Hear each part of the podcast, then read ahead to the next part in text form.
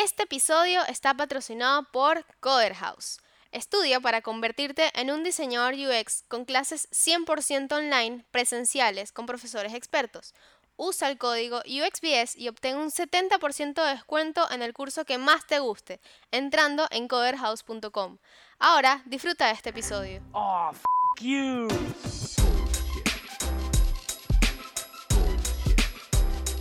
Bullshit, bullshit. Bullshit.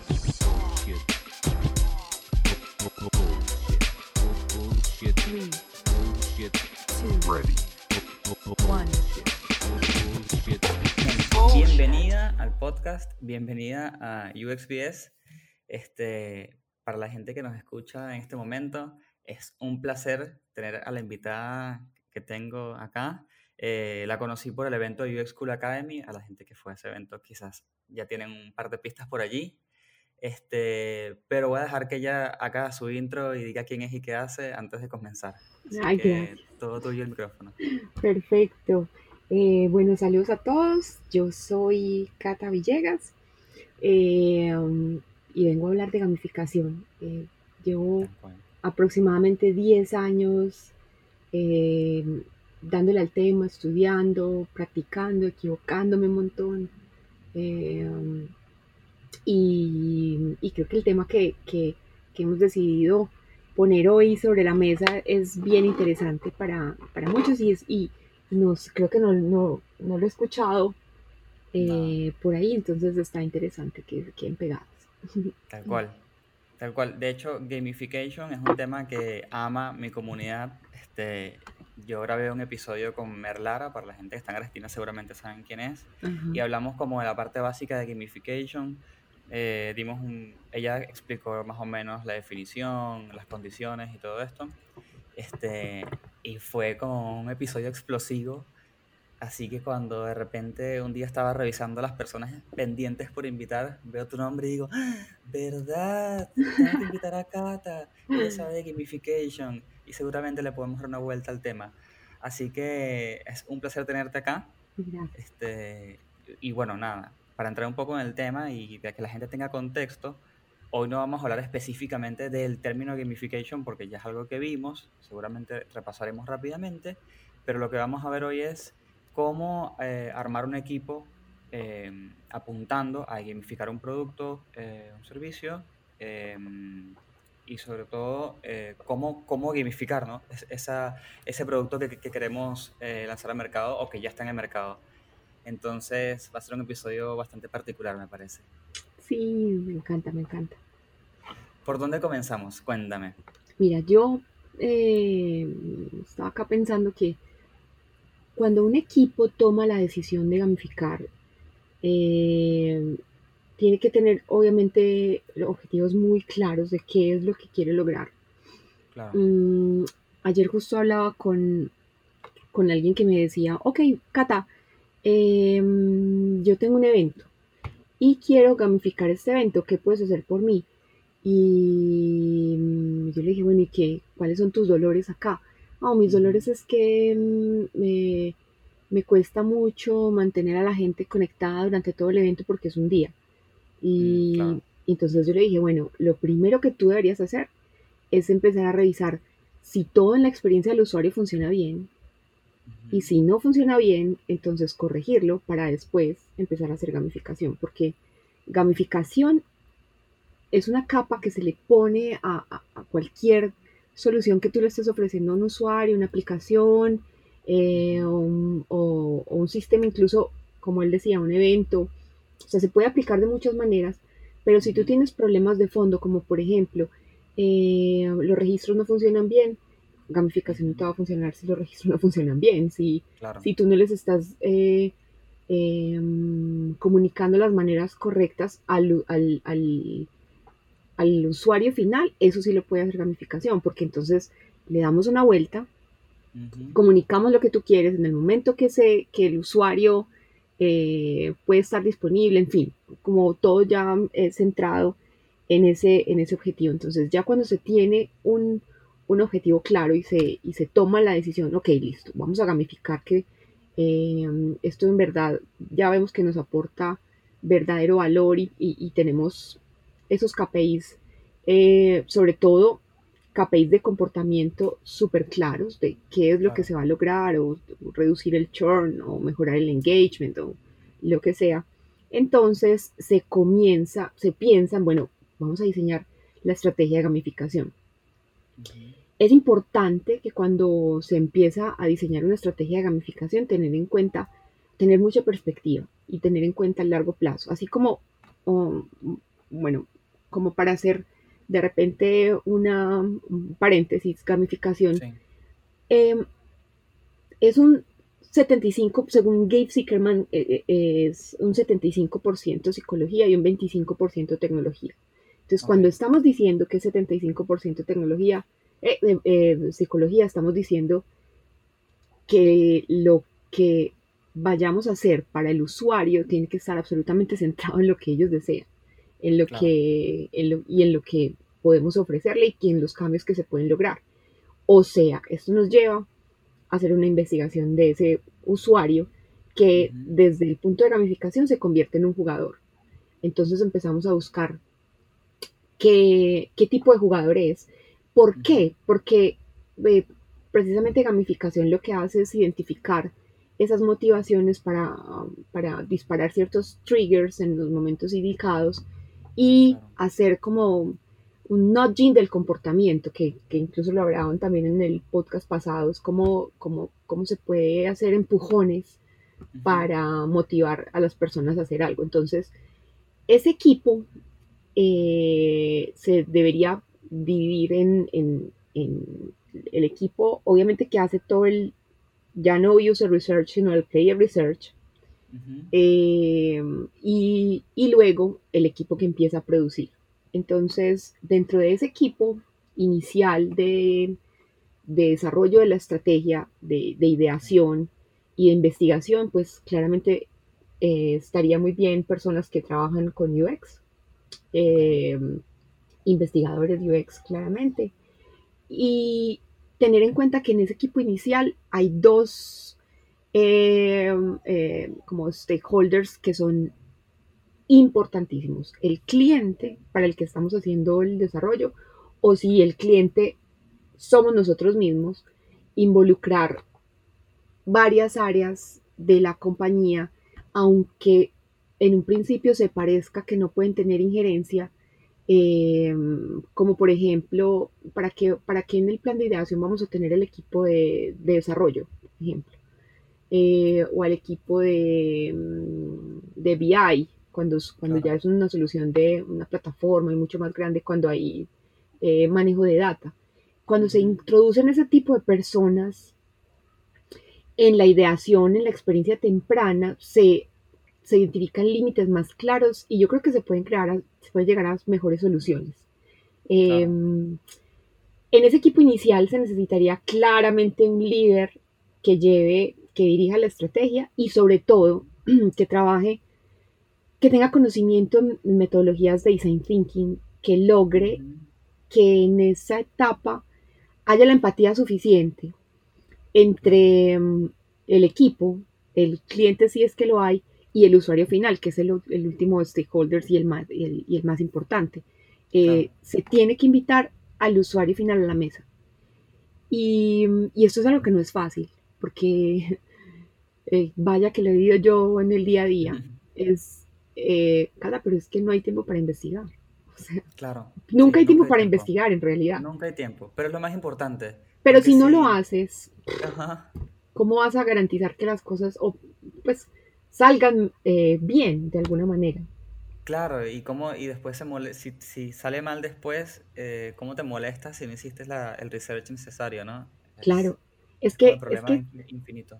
lo que hablábamos ahorita un poco de cómo nos vendemos los diseñadores, porque yo soy también diseñadora de gamificación, es em, la importancia del diseño, es, es eh, esa habilidad de enfrentarse al caos, Sí. a algo que no existe y crear algo, una solución. Y, mm, pero para crearlo nadie saca una carta bajo la manga diciendo esta es la solución que tú necesitas, porque esto no es Claro. ir a una tienda y comprar un, una un saco y decir me lo voy a poner eh, y, ya, y ya me sirvió. No, esto es, eh, es de iterar, es de, es de evaluar, es de equivocarse, es de corregir, es, eh, por eso está también, también tan relacionado con metodologías ágiles. Entonces, bueno, Claro. eh, volviendo a la pregunta, tenemos este equipo de ideación donde se, se investiga, se desarrolla la estrategia. Una vez ajustada esa estrategia, entonces empieza a, a- se empieza a implementar un equipo ya de desarrollo mucho más grande. Dependiendo de la experiencia, si es más grande o más pequeña, va a tener eh, más complejidades de equipo y quisiera hablar como desde ese, desde el- el- el- un equipo el más grande, el que mayor complejidad tendría, porque Claro. eh, así muchos podrían decir, ah, bueno, esto, esto lo puede hacer una persona, esto lo, puede, esto lo podemos obviar, esto no lo necesitamos, entonces eh, me gustaría hablar como desde ahí. Dale, sí, sí. Teniendo en cuenta también que hay otra triada de gamificación que es muy importante y es que eh, gamificación al final lo que hace es, pues el nombre es muy fancy y, es, y es un, son teorías muy nuevas, pero en realidad es una recopilación de un conocimiento que tenemos por naturaleza. Es, Claro. aprendimos jugando, crecimos jugando y esto viene no por generaciones, sino por, por, por humanidades. Des- incluso los mismos animales juegan. Entonces, Claro. van a- vamos a encontrar cosas muy intuitivas dentro del proceso, pero ya hablamos de la psicología, de- tenemos que utilizar eh, todo este conocimiento psicológico para, para lograr lo que queremos. Por otro lado, necesitamos un conocimiento en cómo se hacen los videojuegos, que es una industria, pues que sobra decirlo, de- en este momento la, el- la industria del entretenimiento más exitosa en facturación, digamos Sí, eh, total. y que claramente logra niveles de engagement absurdos. O sea, en las aplicaciones, en, las, en los stores de aplicaciones, las, las aplicaciones más descargadas y las que más engagement generan en los usuarios son claramente videojuegos. Sí. Y por último, estaría como esa tercera arista que es la tecnología, que es al final viene siendo la de menos, porque mm, y, y, y, y no por despreciar el trabajo de las personas que, que trabajan en el desarrollo de estas tecnologías, sino porque la tecnología no puede ser un impedimento para desarrollar una experiencia gamificada. O sea, ah, pero es que yo no, no tengo una super plataforma, pues entonces hazlo por Claro. WhatsApp. O sea, al- viene como la tecnología, por eso digo que es lo- como lo de menos, es cómo lo vamos a hacer, pues si a mí, por ejemplo, me encanta mezclar experiencias de la vida real y lo digital. Entonces, que, hay, que, que el usuario se pueda encontrar un trigger eh, en la vida real que, puede, que tenga un código, que tenga algo que lo conecte con, ese, um, con lo que va a pasar en, en, en, en un espacio digital porque logra mayor conexión. O sea, cuando, cuando tocamos, cuando vemos, cuando sentimos, eh, la experiencia se vuelve mucho más significativa. Sí, sí, sí, Entonces, bueno, ¿alguna pregunta hasta ahí? Sí, Eh, no, te iba a decir que me parece súper interesante porque eh, este tema de que la tecnología, si bien es una arista, no es la principal. Porque ahora que estoy estudiando en IDF, no sé si conoces eh, Sí, sí. IDF, ellos te, te explican más o menos lo mismo, que ellos cuando entrevistan a usuarios, eh, no sé si lo hacen para el curso o para qué, pero cuando entrevistan a usuarios preguntándole qué es lo más importante eh, para ellos en una página web, que no tiene nada que ver con, con gamification, una página web cualquiera, eh, una de las últimas características, lo menos importante, es la tecnología, o, lo que, o como en inglés sería los features, por ejemplo. Sí. Ujú. Eh, que lo que más les importa es que sea funcional, que en el caso que sea un e-commerce, que es lo que yo me enfoco, que puedas comprar, que puedas seguir la compra, que puedas reclamar, cosas cosas súper importantes. Pero mm, es muy raro que un usuario te diga, uy, me encanta esta página porque tiene un slider que tiene, no sé, sonido y hace cosas 3D. No, casi, casi ningún usuario te... El que te va a decir eso es porque trabaja de eso y le encanta. Entonces, cuando me lo traes a- aquí al, al- al contexto de gamification, obviamente me hizo completamente sentido. Y eso que tú dices me, me, mm, también me recuerda eh, una, una frase que, que escribí por ahí hace días y es como eh, una buena gamificación del usuario no la siente, o sea, el usuario no siente que está siendo gamificado. Y es lo mismo que pasa con eso que tú acabas de decir. una, perdón, No, tranquilo. una buena, una buena eh, experiencia de usuario, el usuario no debe sentir que, ah, mira este sonido, no, debe ser tan inmersivo que ni siquiera se da cuenta que, que esas cosas están ahí funcionando. De acuerdo. Sí. Bueno, ¿me vas a preguntar algo más?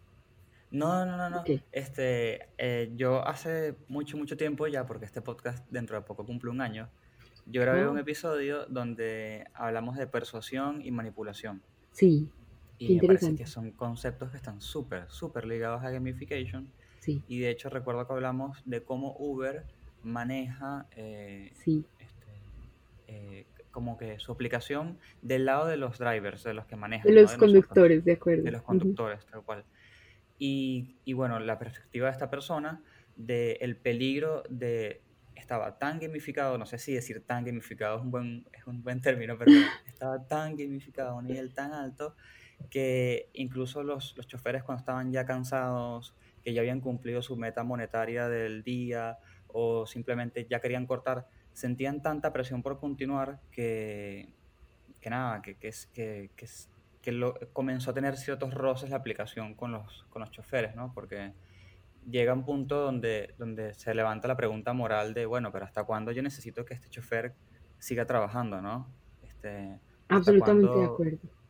dónde comienza mi responsabilidad de decir, anda a descansar? Pero entonces te haces la pregunta, pero ya va, pero él quiere ganar dinero y están en todo su derecho. Entonces, ¿cómo lo...? Es todas esas preguntas que te tienes que hacer en el medio que son increíbles.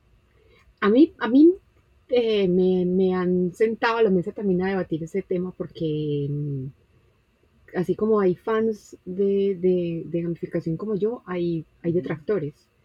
Y no solo son los puristas de los videojuegos que dicen, ustedes pues lo que hacen con los videojuegos es eh, eh, ensuciarlos, por así decirlo. Eh, también está ese- ese- esas otras personas que dicen que cuando estamos diseñando comportamientos, lo que estamos haciendo es manipulando a las personas. Y la verdad es que yo, yo siempre he sido, yo vengo de la industria del marketing y siempre he sido consciente que el marketing hace, tiene prácticas que no eh, están alineadas con el bienestar del ser humano y que Claro. creo que a partir de lo que pasó este año, eso va a cambiar. Y es algo que- de lo que mu- muchas personas de repente vienen hablando. Si las marcas no se humanizan, van a terminar perdiendo usuarios. Y es porque eh, hay una mirada también a, a- a esos asuntos que se hace importante y que se hace más importante cada vez que se desarrollan más tecnologías, no solo eh, en, en- en desarrollos pues digitales, sino también tecnologías de comportamiento como yo veo que es gamificación. Y pienso que no hay que tenerles miedo. Por el contrario, hay que conocerlos muy bien, porque si no los conocemos muy bien, eh, sí nos pueden joder. Digo, Sí. para un algoritmo, eh, y que, que si bien hoy no son independientes, pero el, el algoritmo tiene una ventaja frente al, al humano a nivel de comportamiento, y es que mm, lo que se dice del ser humano es que nosotros eh, somos muy buenos racionalizando, pero somos muy malos tomando decisiones racionales, porque las hacemos, tomamos decisiones con un componente emocional muy alto en el Sí. momento. Entonces, depende de cómo hayas amanecido ese día, depende del, de, obviamente, los sesgos que tú tengas al respecto de cualquier situación que te- se te esté presentando y la decisión que tengas que tomar, eh, mientras que un algoritmo no, un algoritmo lo que hace es analiza la data y toma Claro. mejores decisiones, claramente. Por ahí hay un, un, un corto eh, Netflix de, de esa serie de ¿cómo se llamaba? Robots, no, bueno, Ah, eh, eh, Robots, Dead, no sé qué cosa. Sí, que eran Sex, algo como... así, como pues, algo así. sí. Sí, sí, sí. Que, es- que ese capítulo, hay un capítulo del, del yogur, que es buenazo, Ah, porque es eh, el día que el yogur te- nos va a, a, a- dominar. y es, tiene todo el sentido del mundo, si lo piensas bien, tiene mucho sentido, porque ellos son microorganismos, bueno, en fin, son como una inteligencia que no, que no, no utiliza la emoción para tomar decisiones. Entonces, bueno, para hacer la, la historia larga, corta, eh, si, si nosotros sabemos que eso existe, en realidad lo podemos debatir. Y, y creería que por eso es que lo investigamos, porque ya el descubrimiento está hecho, ya no tiene vuelta atrás. Las personas que están creando tecnologías en realidad no son las personas encargadas de preguntarse estos asuntos éticos. Eh, entonces, ¿quiénes son nosotros, los usuarios? Los, los, Claro. los usuarios de esas tecnologías que a la vez hacemos cosas para, para clientes con ellas, es donde tenemos que eh, marcar esa línea y decir, decir, bueno, de aquí para adelante esto no, no puede ir más allá porque esto es claramente motivación. Y por otro lado, yo también pienso que al final, si una persona no quiere hacer algo, se terminará dando cuenta y, y terminará en un rechazo. O sea, Claro. por eso gamificación no puede obligarte a hacer cosas que tú no quieres.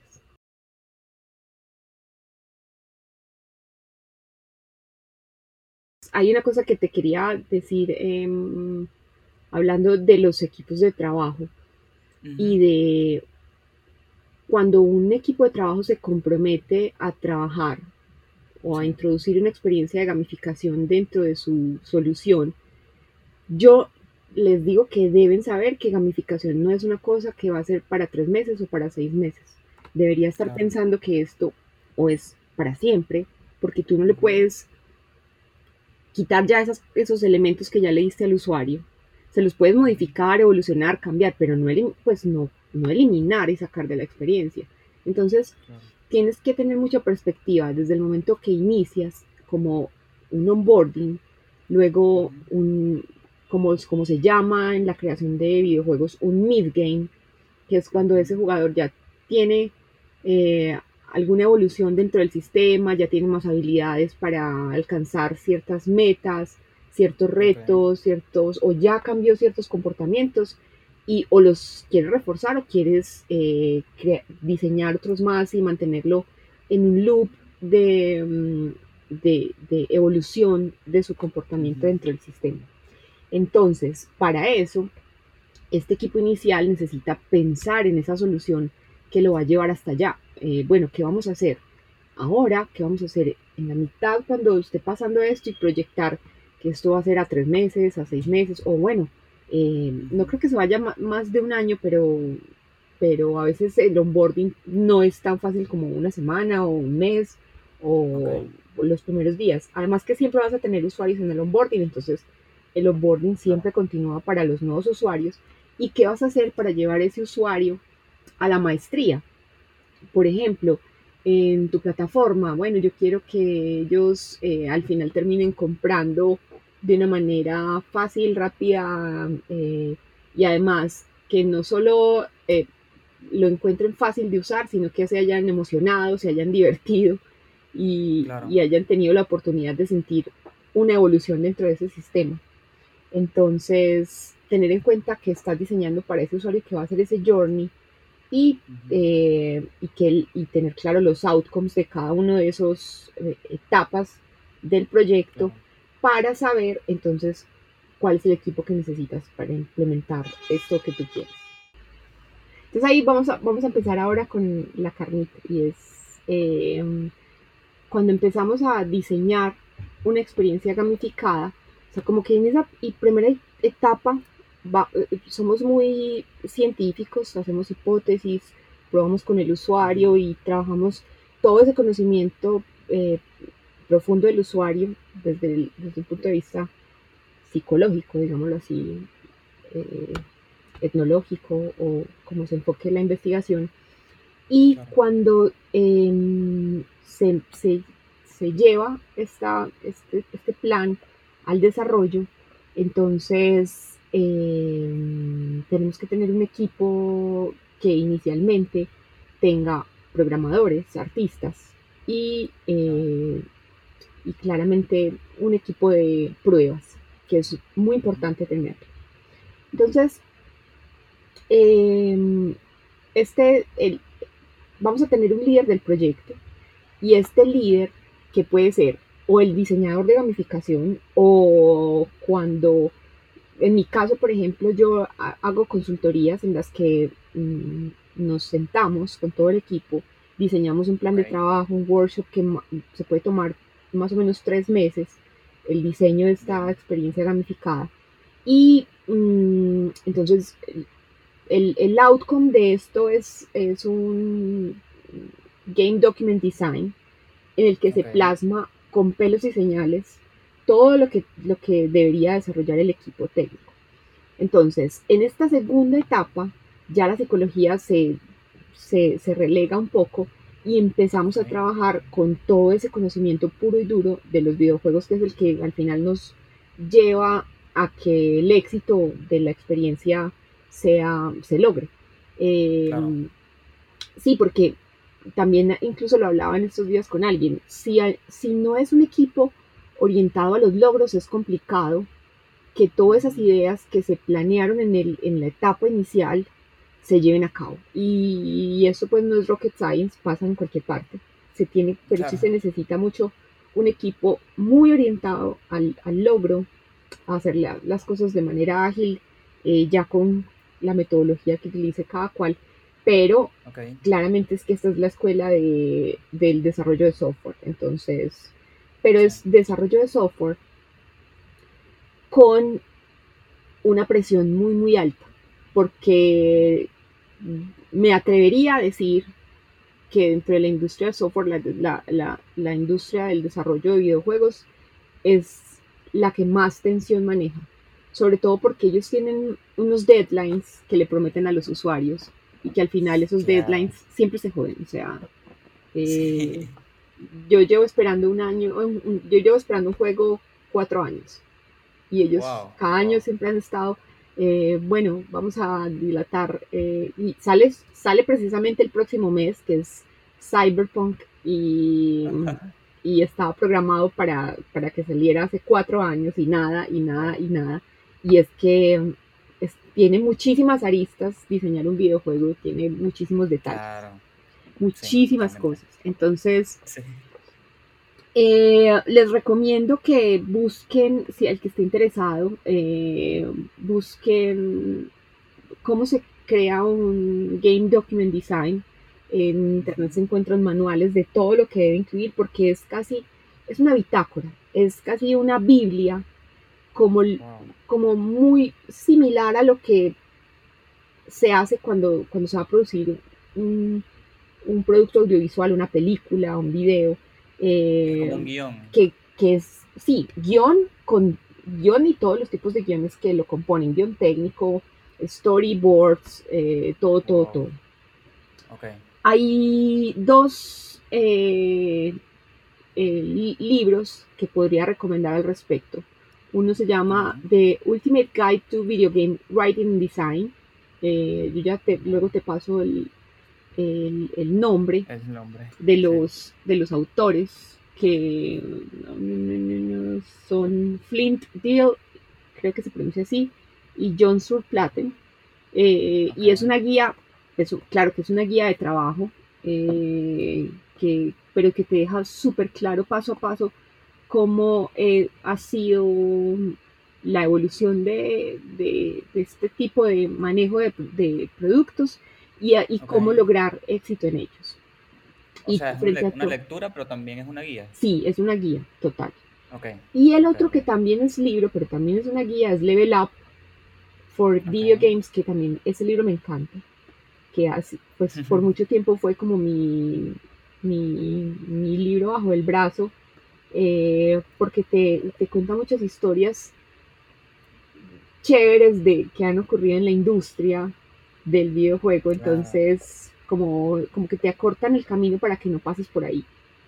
Claro, total. Entonces, ¿quién debería em, componer un equipo ya cuando se empieza a generar este plan. Entonces hablamos del, del líder del, produ- del, del producto, que sería el, Claro. el diseñador de gamificación, o si es una consultoría, pues se debe tener un asignado para, para manejar el producto, que debe ser claramente el que tiene eh, todo el manejo de lo que se debe lograr, de cuáles son esos esos outcomes y también, pero también que, o sea, más que técnico, también tiene que tener súper claro eh, que, que si hay que hacer una pausa y volver a, a la etapa de ideación, lo haga, lo puede hacer en cualquier momento. Claro, tiene que tener ese nivel de, de maduración de saber que, que esas Exacto. cosas pueden ocurrir. Exacto, exacto. Luego se necesita, eh, a nivel de programación, casi siempre se necesita el front, un front-end que, que se dedique a hacer mm, toda, la, toda la parte, o sea, como a, a programar toda la parte gráfica, que aquí entra algo interesante y es que eh, gamificación se puede hacer eh, con soluciones web como lo haces tú con tu, como en tu plataforma lo podrías hacer, pero también se puede desarrollar con otros tipos de, de engines. Hay varios engines que son muy conocidos como Unity, por ejemplo, Claro, sí, sí, sí. y Unreal, que también es, eh, Sí. es muy, muy famoso, pero no es el único, no son los dos únicos, eh, sí son los más conocidos, sobre todo por la facilidad que tenemos de, de tener el, el- el- como el- la, la tecnología a la mano, el- las licencias y todo esto. Pero mm, Stagecast es bueno, por ejemplo, Game Salad también se puede, se Ah. puede utilizar mucho. Y teniendo en cuenta que eh, engines como Unreal y Unity eh, utilizan, pueden, pueden también hacer unas mezclas con lenguajes de programación como Java, Ah, como. C++, entonces eh, digamos que debería, deberíamos tener un front que sea que sea completo porque sólido. porque es más, o sea, sí, yo creo que se necesita tener un front más fuerte eh, porque el back está, es una persona que va a estar mucho más orientada a que lo que hablamos ahorita, que esos features funcionen bien, a que se puedan conectar con las bases de datos, a, Claro. a todo ese manejo de data, que al final es lo que nos ofrece gamificación tan potente, y es que Claro. que, que él se encargue, el back se pueda encargar de que cada movimiento que ocurra dentro de toda la experiencia del usuario quede registrado para que luego podamos sacar informes interesantes. Porque la data, Claro. pues la, la podemos tener ahí, pero si no logramos identificar cosas como quiero saber a qué hora se meten mis usuarios a la plataforma, quiero saber eh, cuáles son las acciones que más los disparan, que tantas cosas que, que podemos aprender de la escuela del marketing, de cómo se, se mide el Totalmente. comportamiento del usuario en marketing. Entonces, Sí. el, ese, ese mm, back, eh, ese, ese programador backend, eh, creo que yo me atrevería a decir que no tiene que ser tan, tan experto.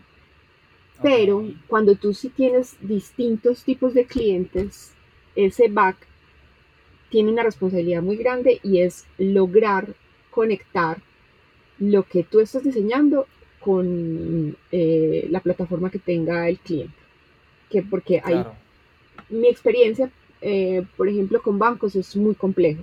Cuando trabajas con un banco, los bancos tienen Sí. firewalls y tienen muchas cuestiones de seguridad que muchas veces incluso para un desarrollo gamificado dentro de la compañía hay muchos problemas para reproducirlo. Primero porque entonces si tú desarrollas el- el, eh, una solución en Unity, eh, um, lo puedes hacer web para que no tengas que instalar eh, un programa en, el, en, en- en los equipos de los usuarios, pero entonces esa web tiene que tener al- algo interno eh, o tiene que estar internamente o, si, o si le dan un endpoint, entonces ese endpoint tiene que tener toda la seguridad del mundo para poderse conectar y que esos datos no se puedan filtrar por ninguna manera.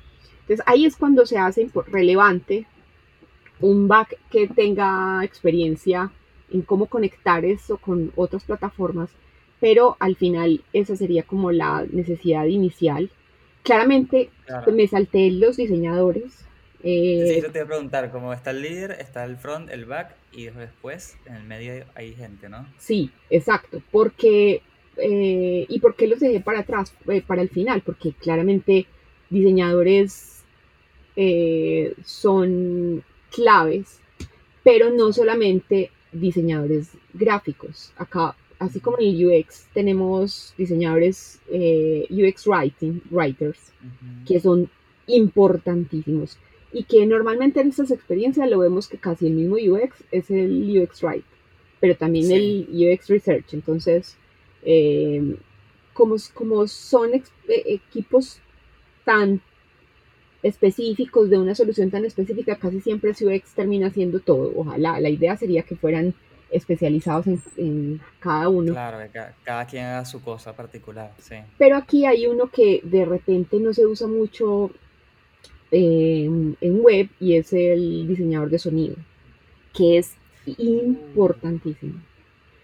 Eh, me gustaría invitarlos a que investiguen juegos en donde el sonido sea absolutamente relevante dentro del videojuego para jugar. Ahí, yo en este momento mm, voy a buscarlo a ver si tengo acá en mi celular eh, Sí, alguna referencia, pero, pero creo que se pueden generar cosas importantísimas como eh, este es un juego que hizo una agencia colombiana.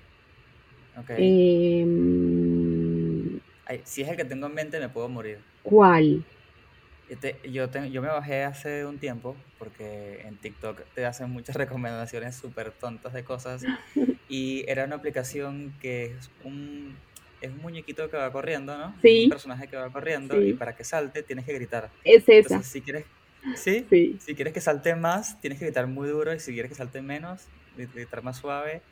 Y, nada, estuve como tres días con ese jueguito y dije, no, no, tengo que borrar esto porque tengo cosas que hacer. no puedo con esto".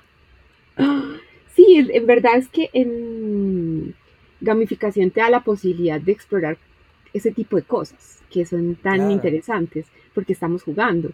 Yo recuerdo que una vez para un mundial hicimos una experiencia también muy chévere de mm, dos competidores que tenían que, mm, eh, pues obviamente competir para ganar el premio, pero el- la interfaz era un micrófono en el que él debía gritar gol, gol, gol, gol, gol, y el que lo, el que lo hiciera mejor, pues eh, tenía mejores resultados y ganaba. Entonces, se, es, está bien chévere. Sigo por aquí buscando el- la aplicación que lo hicieron para una marca. Eh, mientras tanto podemos seguir hablando mientras yo la encuentro, sí. porque No, me parece, me parece impresionante cómo este, yo la conseguí en TikTok, la usé y de repente ahora eh, es algo que tú conocías. Jamás me lo hubiese imaginado. Es, aparte es súper particular, que te, es una aplicación que no te esperas que exista. ujú, Eh, Viste que ya ahora uno se puede imaginar más o menos el rango de aplicaciones que existen, pero de vez sí, en cuando salen estas que tú dices, claro, esto, esto se puede hacer y nunca lo pensé. exacto. Este, y de hecho, hace mucho, mucho tiempo, esta sí, ni me acuerdo de dónde salió, había una aplicación que tenía que hacer que un avioncito volara y te mandaban a soplarle al micrófono. Sí, sí, sí, sí, Y sí. me parecía increíble. Claro, después yo averigüé, o sea, después tú entiendes que lo que necesita el teléfono es ruido y ya, ¿no? Y dejas de soplar. Simplemente, exacto, Pero- sí. Sí, sí, Sí, sí, sí, sí. total. Pero el usuario no Pero sabe eso, se divierte. Claro, claro. Pero después yo como diseñador y como nerd eh, me pongo a pensar, no, pero porque este micrófono quiere que yo sople? Yo puedo simplemente decir cosas acá y esto, y claro, y, y entonces como que hice una trampa en el juego, ¿no? Ujú. Dejé de soplar y simplemente hablaba. Pero era muy, muy divertido. Sí. Tú, tú hablabas en el podcast eh, en el que hablaste de gamificación, que, que quedó súper claro que gamificación no se trata de hacer eh, videojuegos. Y Claro. creo que, que ya, pues sobra decirlo, acá ya todo lo debemos tener claro. Sin embargo, Sí. sin embargo, eh, aunque hay discusiones al respecto y hay personas que dicen que cuando se hace un videojuego con un contenido, o sea, y, y lo que tiene es simplemente contenido de la marca, mm, que no está en realidad cambiando un comportamiento, no es gamificación, eh, pues si nos vamos al purismo, pues no es. Pero. ¿para qué nos vamos a enredar la vida? O sea, a mí me gustan las cosas fáciles también. Es como si tú le quieres decir a esa vaina gamificación, pues sí, porque la verdad es que Claro. quién, o sea, tú puedes diseñar un, un videojuego eh, para una marca o con un equipo de videojuegos o con un equipo de gamificación. Y ambos eh, te podrían presentar Ah, sus claro. ventajas. Digamos que el equipo de videojuego, eh, de creación de videojuegos, sería muy bueno en gráficos, en, en, no sé si performance, no sé. eh, en Sí, este tipo de interacciones que exploran los videojuegos como lo que, como lo que estábamos hablando. Ya tengo el dato, la, la, la, la agencia pues, de diseño se llama Cocodrilo Dog y la aplicación, por eso te estaba hablando de ese tema, es de una marca de galletas colombiana que se llama Festival. Y ellos sacaron esta aplicación que se llama School of Zombies, pero antes de, de, de- o sea, en vez de la S de School es una Z. Ajá. Ah, ok, claro, de zombie. Y para tú ganar en el juego, lo único que tienes que hacer es seguir el ritmo. Es decir, tú te vas a enfrentar, es un, es un, en- un tipo de juego que se llama Endless Runner, como Mario Bros, que es un muñequito Ok. corriendo y el mundo no se acaba nunca. Claro. O sí Ajá. se acaba, pero para pasar de nivel. Y la manera en la que el usuario interactúa, que es saltando obstáculos, si él logra saltar con el ritmo de la música que está creando, logra ganar. O sea, el secreto para tú ganar en ese juego es saltar con el ritmo. Entonces, el, el sonido se te vuelve una, una interfaz eh, muy potente que en, en- en teoría de juegos eh, pues tiene un significado muy importante, que es, llamamos gameplay, es como la manera en cómo se juega ese juego. Claro. Bueno, y mm, entonces por eso te decía que en ese equipo de creativos pueden, pueden pasar muchas cosas. Eh, entonces tendríamos un diseñador gráfico, eh, un diseñador de UX Writing, un, un diseñador de sonidos y, mm, y ya con todo esto listo, pues se le pasa obviamente al front o si es el mismo front el que diseña, pues porque a veces se ve que el, front, el mismo front sí es el que existen. el mismo diseñador. Eh, Entonces, bueno, ya hablamos del- de los programadores, hablamos del equipo de artistas y Sí. hay un eh, equipo muy importante y es el equipo de testeo. Y es cómo se diseñar súper claras esas metas, que eso casi nunca lo hacemos. Mm, Por ejemplo, a mí me ha funcionado crear mis propios mapas de empatía, en donde yo tes- pueda testear usuarios que han usado eh, la experiencia previamente y usuarios que no la han usado previamente. Si me preguntas cuántos, yo diría, mira, 5 y 5 máximo, porque acá lo que, que- lo que queremos hacer es, ah, o sea, la base de datos te va a hablar de, de cantidad, pero Claro. es, este testeo yo creería que se trata más de, de, de, cual- de calidad, de preguntar, hacer preguntas de tipo, eh, ¿se entendió lo que tenías que hacer eh, en cada etapa Claro. del proceso? Eh, casi, sí, como, como crear un, diseñar un mapa de empatía y chévere, donde le podamos preguntar cómo te sentías al inicio y cómo te sientes ahora. Eh, incluso hay compañías que se están dedicando al estudio, al análisis eh, neurocientífico del comportamiento de un jugador cuando está jugando. Entonces le ponen todos estos aparatos para medir sus impulsos electromagnéticos en el cerebro, lo Oh, ponen frente a una cámara y entonces empiezan a detectar eh, los movimientos faciales y Claro. cómo eh, eh, un jugador a medida que juega determinados de- tipos de juegos desarrolla determinados tipos de habilidades. Hay una Claro. agencia de Y investigación va muy queriendo como más, ¿no? Sí, ten- claro, o sea, por eso hay mucha gente que demoniza los juegos, pero es que tú entre más juegas vas a adquirir habilidades Sí. sí o sí, sí o sí, cognitivas, vas a mejorar tu memoria a largo plazo, vas a, mm, a combatir el Alzheimer, o sea, vas a mantener tu mente activa, creando Sí, nuevos patrones neuronales.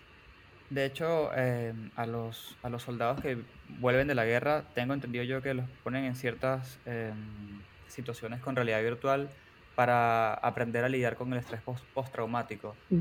Entonces, eh, obviamente, todas estas experiencias de juego tienen muchísimas ventajas. Y creería que es que el futuro, el futuro nos habla de eso. Sí. A mí me encanta pensar en el futuro, pero, mm, pero ahora que mencionas el VR, eh, es una tecnología que todavía no ha sido muy explorada, sobre todo porque pienso que todavía los costos para volverlo masivo son altos. Sí. Eh, um, pero yo me imagino un 2045 como Ready Player One, como el libro o, como la película. Sería- Sí, total. Qué increíble. O sea, yo me lo, lastimosamente, podría, o sea, no tan, de, de repente no tan eh, apocalíptico, no tan. Claro, exacto. Sí, sí, sí. pero, pero soy muy fan de las historias apocalípticas y de zombies y de todo eso, y, y entonces me, me encanta, pues me encanta pensar que de pronto, eh, si es así, podemos estar preparados. Y, Claro, total. y hablando de estos diseñadores VR, eh, cuando tú estás diseñando una experiencia para VR, creería que no es un secreto para nadie saber que las interacciones son totalmente distintas. Nosotros nos hemos visto enfrentados a ese reto y tú necesitas reaprender diseño de experiencias. O sea, el UX designer de VR tiene que ser una persona es especializada en eso, es otra cosa. Sí, Es absolutamente otra otra cosa cosa. Primero porque la tecnología tiene muchas limitaciones todavía. Claro. Entonces, sí. por ejemplo, ¿cómo diseñas un, un botón? ¿Cómo va a funcionar Ajá, ese botón? sí. ¿Cómo le vas a dar clic a ese botón? No, ni Mm, siquiera es cómo le vas a dar. Yo una vez leí cosas como, por ejemplo, qué significa dar clic en realidad virtual. ujú, O sea, en, Ujú. en web es darle clic a un Exacto. coso físico que, que hace un, un botoncito que ya todo el mundo entiende. Pero, ¿qué significa dar clic entonces en realidad virtual? Ajá, de acuerdo. es otra cosa completamente distinta. Una vez diseñamos un juego para, mm, para una campaña de Diesel. Ellos sacaron una campaña con unos corazones y un muro que fue, que fue precisamente como protesta al- al- a la idea de Trump de, del, del muro en, en México, en la frontera. Sí. Y eh, desarrollamos para ellos un juego en realidad virtual que fue de los primeros que hicimos, en donde la persona debería, debía disparar con un cañón porque parte de la campaña era un tanque de guerra inflable pintado con la bandera gay. Entonces, y lo que disparaba era un humito de, color super psicodélico re lindo.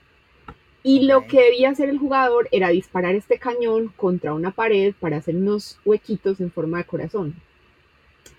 Y divertido. como la manera en la que llegamos a la solución para que el usuario pudiera interactuar, porque ves, estábamos, eh, esto era una cosa, digamos que más o menos masiva, para, para, para ubicarlo en tiendas con gafas, pero mm, pues por ciertas limitaciones que teníamos, no podíamos usar eh, Oculus, sino que tenía que ser con, Mm, con un celular y las gafitas estas que se les acomoda el celular adentro, ¿sabes? Sí, Eh, Google. claro, entonces la manera de disparar ahí era mira fijamente tres segundos y ya puedes, y, y- y puedes apuntar y disparar y entonces el sistema va a saber que si tú empiezas a mirar fijamente algo por tres segundos va a empezar a disparar. Entonces, claro, lo que decíamos son interacciones totalmente distintas al- a, sí, lo completamente nuevas. Y te hago una pregunta. Sí. Este, estas pruebas que, que estás comentando, ¿se hacen con cinco personas? Bien. ¿Y cada cuánto se deberían hacer? Yo o sea, ¿se creo hacen al- Sí. yo creo que eso, eso se define, o sea, no hay una, una, una, una regla para definir cada cuánto las debes hacer. Se define cuando tú estás diseñando la, la estrategia gamificada es como, bueno, si el onboarding va a durar un mes, entonces estaría bueno hacer, eh, dependiendo de, de, obviamente, la disponibilidad que tú tengas para medir, estaría muy bueno Claro. hacer mediciones pues cada mes, dentro de esos tres Ok. meses, eh, para poder ir haciendo los ajustes que, que tengan necesarios o simplemente, eh, sí, probablemente falten cosas, con toda seguridad, como todos los sistemas que se pueden como mejorar. todo desarrollo de cualquier cosa, Exacto. siempre, siempre hay algo por ahí que se puede mejorar. Sí. Entonces yo creería que mm, dependiendo de esos KPIs que tú quieras, porque también, por ejemplo, si tú quieres evaluar el churn, que es la tasa de abandono, y la tasa de abandono se logra midiendo eh, los usuarios que tienes al inicio menos los usuarios que tienes al final. Claro. Entonces necesitas esperar el final para poder medir ese churn y tomar, y tomar acción. Puedes hacer pequeños eh, como minitos dentro del dentro del- de este periodo, pero hasta el final que tú no, hasta que tú no llegues a esa meta que te planeaste, no lo vas a poder medir. Entonces creería que eso es algo muy eh, determinado por el mismo por el mismo proyecto. Claro, por cada proyecto. Por Ujú. ahí hay un proyecto que se, se testea mucho y otro que no tanto. Sí, También, como todo proyecto de cualquier cosa digital, depende de, de- del tiempo, del presupuesto, del equipo, todas esas cosas que ya conocemos. total, total. Sí. Entonces, nada, para, para hacer un proyecto y no solamente hacer un proyecto, hacer tu equipo de, de gamification, entonces en resumen te hace falta el líder, que puede ser, eh, eh, habías dicho, un eh, diseñador de Game- un diseñador de gamificación, sí, o un Claro. game designer, digámoslo así. o un game designer, exacto. Tienes que tener tu front bien, bien, bien robusto, un back que dependiendo de si es un proyecto con banco o algo dedicado también debe serlo, si no, no hace falta tanto. Y eh, quedaría entonces también los diseñadores eh, de por medio, que son los, los eh, writing, writers realmente. Este, ¿qué más quedaría por allí? Ah, diseñador gráfico, habías comentado, Sí. un diseñador de sonido. Entonces, ese es, esta es la versión, como dijiste al inicio, esta es la versión Full de un proyecto equipo. complejo, ¿no? Sí. Claro, un proyecto con todos los juguetes, como diríamos. Sí, Este, y, y obviamente asumo que el- cada proyecto tiene un tiempo súper distinto, pero no sé si, si de repente nos puedes dar como eh, un tiempo pro- promedio de, de cuánto tarda hacer algo de gamification, no sé, en algo común, digamos. en algo- no sé, vamos a ver, este, por ejemplo, si alguien viene, por ejemplo, ¿cuánto tardaste, y no sé si lo hiciste, en hacer la gamification del, del evento este que te comentó, que te, que, por el que te contactaron? Ah, ok. Por ejemplo, eh, mm, el, el- el problema con este tipo de experiencias cuando son, cuando son eventos es que si no se planean a tiempo, pues al final toca hacer las cosas muy, muy- manejando obviamente un- unos tiempos casi que no, no serían ni siquiera administrables. Entonces, cuando yo Claro. me enfrento a, a- a deadlines tan, tan cortos, prefiero decir, ¿sabes qué? Eh, o hacemos una cosa muy sencilla que se pueda desarrollar en 15 días, un mes, o más bien no hagamos nada, porque, porque, porque puede salir mal. O sea, si es muy ambicioso, o sea, si tú tienes un mes o dos meses para desarrollar algo, haz una cosa sencilla. Eh, mi recomendación es, ojalá una cosa que hayas visto que haya funcionado. Porque, bueno, una cosa que quería hablar ahorita, que, que se me había pasado, es cuando te dicen eh, siempre, es que nunca va a haber tiempo para el research. Y siempre te van a decir, es que para eso no hay tiempo, ni hay presupuesto, ni nada. Ujú. Pero lo hablaba con, con un colega y es, imagínate que tienes 12 horas para hacer un research. Claro. se puede lograr. O sea, tú puedes pedir al proyecto que te den 12 horas para hacer el research. ¿Cómo divides tú esas 12 horas? Eh, puedes hacer 3 horas de preparación del workshop, digamos que, porque claramente tiene que ser un contacto con el usuario. Entonces, en esas Claro. primeras 3 horas haces toda la preparación de ese workshop. En las siguientes 3 horas te reúnes con el usuario. Si te digo, te vas a reunir menos de 3 horas con un usuario, no te va a dar el tiempo. Y menos en esta época de pandemia digital, pues que, que es como todo tan digital, que ni siquiera nos vamos a ver, Claro, que esa etapa de mm, entrar como en confianza con ellos se demora un poquito más y tienes que hacer mucho más claro, esfuerzo. Eh, claro. digamos que necesitarías otras tres horas para realizar un informe. Y informe es simplemente eh, agarrar todo lo que grabaste en, la entre- en las entrevistas y volcarlo en, en un documento. Y eso te puede tomar tres horas aproximadamente. Y luego que ahí tengas eh, otras tres para en verdad analizar esa información y hacer insights. Claro. O sea, entonces por eso cuando me hablas de tiempo, el tiempo, si nos ponemos filosóficos, podemos decir que es muy relativo, pero, pero en este caso sí que es cierto. O sea, mm, creo que uno siempre le está robando eh, tiempo a, a- a- a los, a, lo imposible para, para llevar estos proyectos a cabo. Como de dónde lo Claro. saco, pero pues, ya sabes, el día solo tiene 24 horas. Pero si tú te, Claro. te- te organizas eh, de la manera en la que yo te acabo de escribir, por ejemplo, ¿qué pasa cuando no se puede hacer investigación? ¿De dónde sacas el tiempo? Pues pide 12 horas. ¿Qué pasa cuando no le dan importancia al testing? Pues pide otras 12 horas para hacer testing, te organizas de esta manera y, y, y este, vas un poco más tranquilo con esas decisiones que se tomen y sobre todo Claro. que puedes empezar a evidenciar eh, hipótesis y caminos de lo que está pasando para, para poderlo mejorar. Como te digo, al final la idea es pensar que si vas a gamificar, esto es una cosa a largo plazo, que no vas a terminar Sí, sí, en totalmente. tres meses. totalmente, totalmente. Sí, no es como que puedes eh, quitar las cosas a tu gusto después, porque yo creo que el usuario se acostumbra y si lo hiciste bien, este, le gusta, porque esa es la idea, ¿no? Le gusta. Y si lo hiciste mal, Eh, va a querer que lo mejores, no que se lo quites. Exacto. Sí, sí, sí. Sí, de hecho, ahora que lo piensas, porque cuando no- nombré lo de Rappi anteriormente, no me gustaría que Rappi lo quite. Simplemente que, Exacto. no sé, dale una vuelta, dale una Exacto, vuelta, a exacto. ver. Pero por el momento no me gusta, pero dale una vuelta, no significa que lo quites. Lo que pasa es Así que que si alguien de Rappi, hay personas, sí. yo he sabido de esa, de esa- especialmente con esa experiencia de Rappi, que hay, hay personas que sí lo juegan, Ujú, especialmente eh, chicos que son gamers y que ellos les, les, pero no, Mm, gamers casuales, tampoco, tampoco hardcore gamers. Gamers de celu. Ga- gamers de celular, de juegos casuales, y que permite algo interesante. Y es, es eh, o sea, esto claro que le está ofreciendo un beneficio a los usuarios, además de ganar Claro. lo que sea que ellos ofrezcan. Em, si tú tienes un dispositivo, un celular de gama media, pues tú tienes una capacidad de almacenamiento en ese dispositivo que con algunas cantidad de aplicaciones, de fotos, de archivos, se te llena. Si tú tienes una aplicación como Rappi eh, y sabes cuánto pesa, pero dentro de Rappi tienes varios juegos y que saben, sabes que te va a ir variando los juegos y todo, pues de repente por economía de almacenamiento estaría interesante tenerla.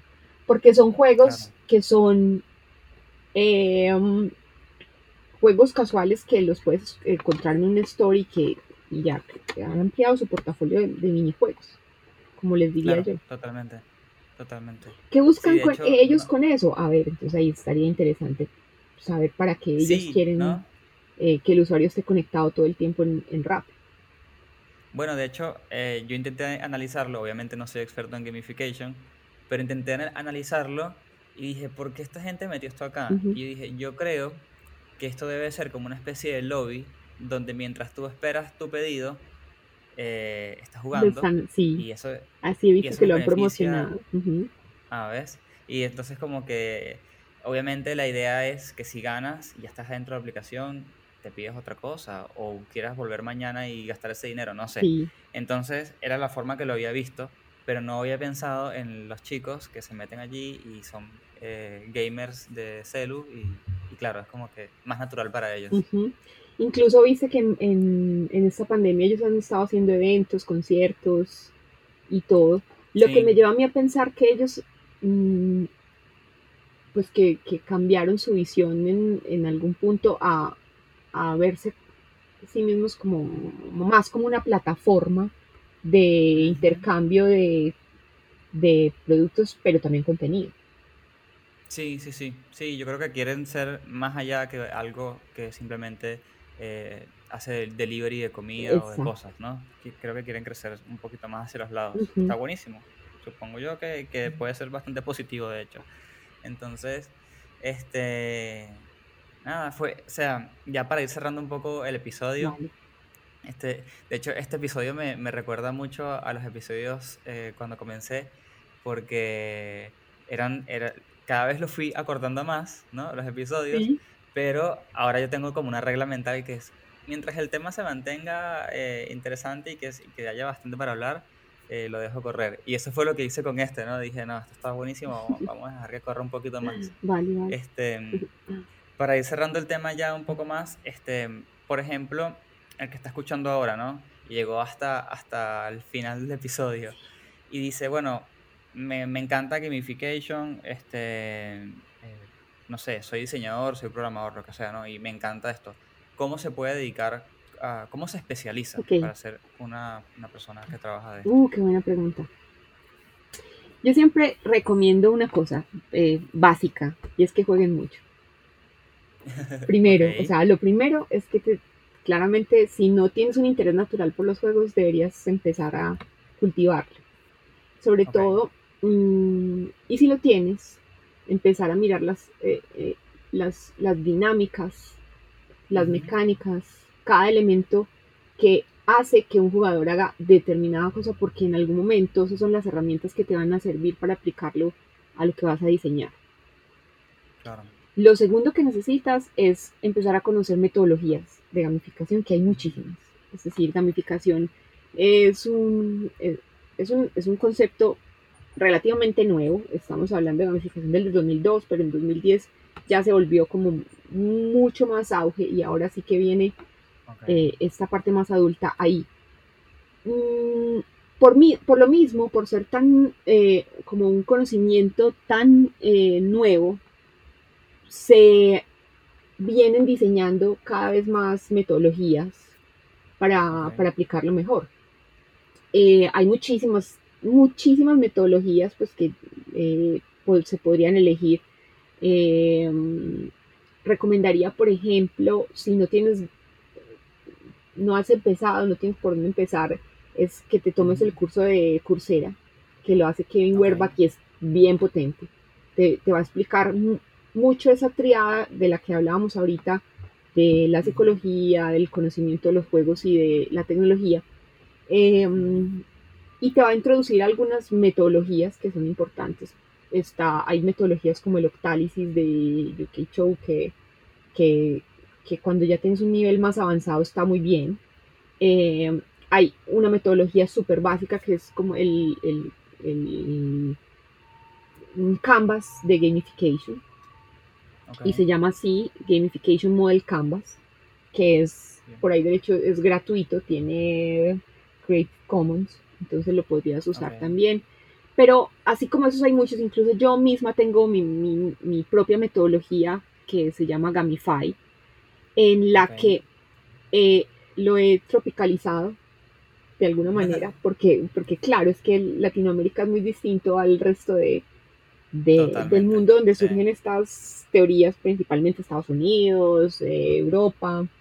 Eh, sí, acá tenemos unas condiciones distintas eh, de, y, y formas de trabajar distintas, entonces por eso ya está, hasta yo misma tengo mi, mi- mi metodología, pues que obviamente es el resultado de, de todo este estudio. Yo tengo una maestría en, en gamificación eh, que la hice en, en España de la mano de unos profesores increíbles que venían de, estudiar- de, de- de hacer PhD en, Carde- en Carnegie Mellon de, enfocados en videojuegos, de game designers Mm. súper potentes. Eh, Oh, La verdad es que hay mucho que aprender del diseño de videojuegos. Y no solo, in- incluso para el que nos esté escuchando y, y- y le suene a gamificación algo interesante, pero todavía no está listo para hacerlo, eh, implementar metodologías es muy fácil cuando empiezas a estudiar y a, a conocer un poco más por ejemplo, estos dos libros que les recomendé, de ahí podrían resultar em, algunas ideas para el trabajo diario de, de UX designers eh, sin, sin gamificación, o sea, por lo menos lo que te decía ahorita, gamificación es, o, o jugar es tan intuitivo, intuitivo que, mm, que de repente irás gamificando sin darte cuenta. Y eso no significa que no estés gamificando, porque entonces no, no seas consciente que lo estás haciendo.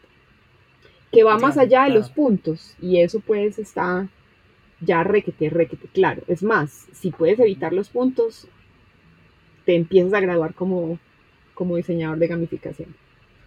Ah, en serio. Sí. Y, y bueno, y esta es una última pregunta que le hago a todo el mundo, pero yo creo que eh, ya más o menos le hemos hablado, lo que podemos hacer es repasarla. ¿Qué tipo de recursos le recomiendas a la persona que está escuchando este episodio? Y cuando hablo de recursos, puede ser libros, puede ser este, cuentas de Instagram, cuentas de YouTube, eh, pago, gratis, no importa. Em, obviamente ya nombramos dos libros que los tengo aquí anotados, Sí. seguramente lo- los volvemos a repetir ahora, y no sé si hay algo más que se te ocurra. Em, pues me pueden seguir a mí, que eh, Claro. mi- mis, mis cuentas, sobre todo mi cuenta de Instagram es, es como la que más promociona este tipo de cosas, en donde cada vez iremos explorando más. Viene un proyecto interesante ah, propio, pues como al respecto de difundir todo este conocimiento también. Eh, estamos, estamos terminando de preparar todo para que salga. Eh,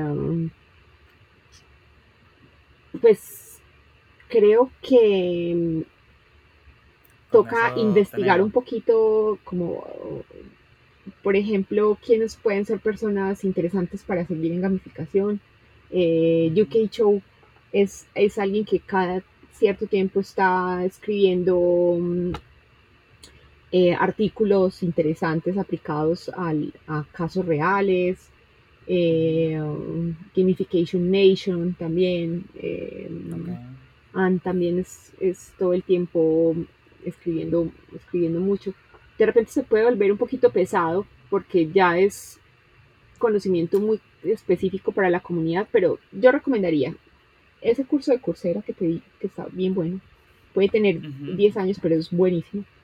Eh, mm, estos libros que les recomendé eh, desde el punto de vista técnico abre muchas luces a cómo, cómo, cómo se puede manejar un proyecto de, de gamificación y, Claro. Eh, y jugar. Jugar. Yo creo que lo que más te puede dar inputs es eh, mirar los juegos desde el punto de vista psicológico de qué es lo que están, qué es lo que disparan, que logran cierto comportamiento en el jugador. Claro, comenzar a ver los juegos con otra mirada, Sí. no del lado de, de consumidor, sino de, de productor, De diseñador, de, exacto. De diseñador, Ujú. exacto. No sé por qué dije productor, pero sí, de diseñador de juegos, tal cual. Este, y creo que eso es un ejercicio súper positivo para muchas, muchas otras cosas en la vida. Este, siempre que puedan cambiar un poco la mirada eh, de lo mismo que vienen haciendo, van a ver que obtienen datos distintos eh, y, súper- y, y algo aprenden nuevo. Entonces, nada, ya, ya con esto cerramos. Yo, como siempre, voy a dejar este, estos datos en el episodio, en el post, en Instagram, todas estas cosas. Al, eh, bueno, el que escucha siempre ya sabe cómo es la dinámica, ¿no? Pero por si acaso lo repito, eh, de que lo van a poder conseguir allí. Así que yo te agradezco por haber venido al podcast, eh, haber grabado conmigo y fue un placer. No, para mí fue también un placer estar acá, compartir con todos ustedes también. Casi que no lo logramos, pero finalmente pudimos.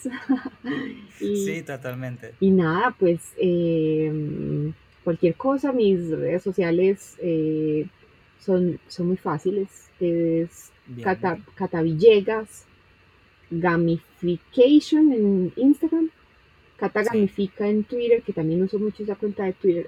A mí me gusta mucho Twitter porque de repente se empieza a compartir, a compartir mucha información científica. Eh, um, y es como mi- la manera en la que yo le hago follow up a, a, a esos diseñadores que son súper, súper tesos. Claro. Eh, um, LinkedIn. Y eh, próximamente mi sitio web, que es catavillegas.com, que es, es precisamente lo que estamos eh, a punto de lanzar. Buenísimo. Bueno, ya saben, pueden ir a, a molestar a Cata con consultas y Absolutamente, decirle, sí. quiero aprender de esto, guíame un poco, porque esa es la idea también del podcast al final, ¿no? Que el que escucha y aprende buenísimo y el que quiere contactar al invitado lo haga. Eh, así que nada, espero que eh, los que llegaron hasta acá hayan disfrutado el episodio y como siempre, nos vemos en la próxima. Gracias. Bien, aquí ahora le doy a stop recording. Bullshit, bullshit. Bu- bu- Bullshit. Bullshit. Bullshit. Bu- bu- Bullshit. Bullshit. One, Bullshit. two, three. Este episodio fue patrocinado por Coder House. Usa el código UXBS para obtener un 70% de descuento en sus cursos. Gracias por escucharnos.